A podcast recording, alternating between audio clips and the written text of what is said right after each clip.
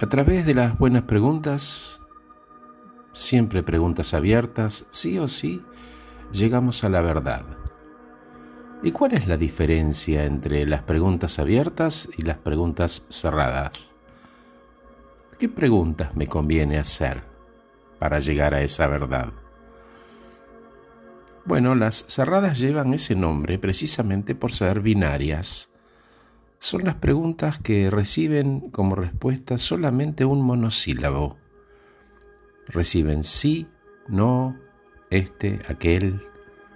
En cambio, las preguntas abiertas requieren desarrollo.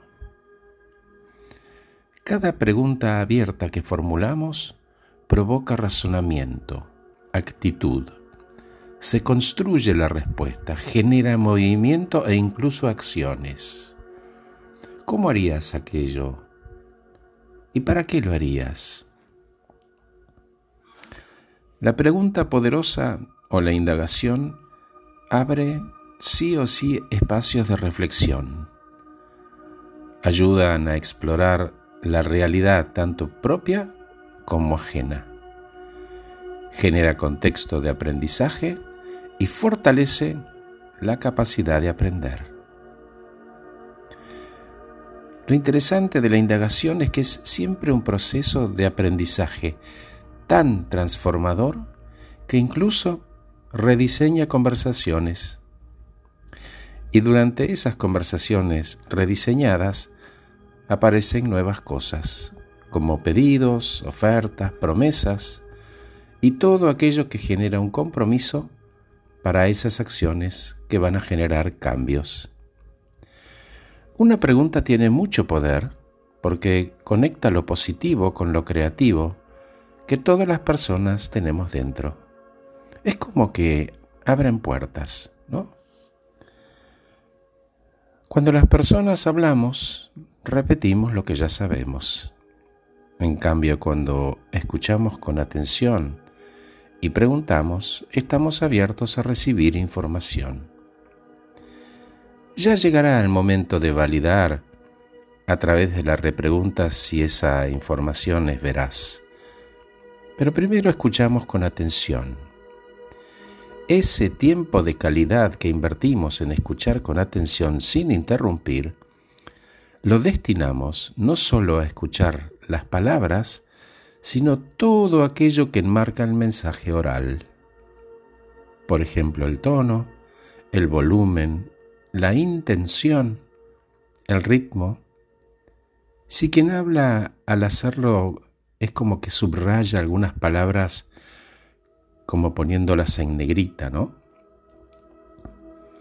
Es clave que ese tiempo de calidad se utilice con el propósito de aprender cosas nuevas, no para desaprovecharlo elaborando una respuesta propia mientras el otro habla.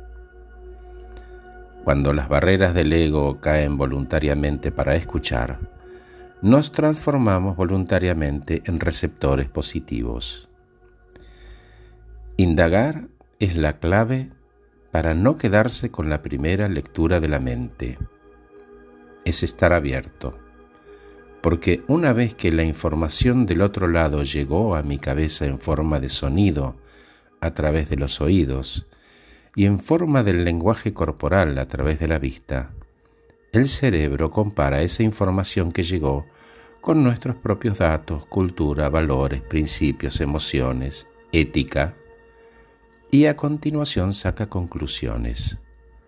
No nos conviene quedarnos con la primera lectura de la mente, y ahí aparece la magia de la repregunta que fortalece y valida que ambos están, entre comillas, en la misma página y no hay posibilidad de malentendidos antes de avanzar.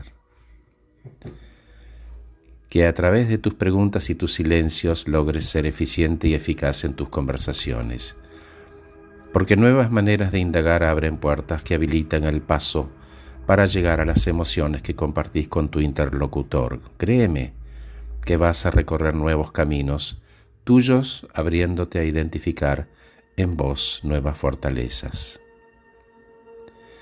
Cuando descubras el poder de la pregunta, va a cambiar para siempre el rumbo de tu vida y de tu carrera. Vas a ver con claridad que para hacer preguntas inteligentes y poderosas, necesitas sí o sí construirlas previamente en tu mente o escribirlas incluso como un libreto para asegurarte que tanto el contenido como la forma van a lograr acercarte al propósito de disparar en la otra persona un proceso de pensamiento y retroalimentación en el que ambas partes salgan fortalecidas. Con la práctica te vas a transformar en un profesional de la pregunta y la indagación, porque a través de las buenas preguntas, todos, sí o sí, llegamos a la verdad. Gracias por escucharme, soy Horacio Velotti y acabo de regalarte este podcast titulado No te quedes con la primera lectura de tu mente. Que estés muy bien. Linda audiencia la de hoy, ¿eh? Cuídate.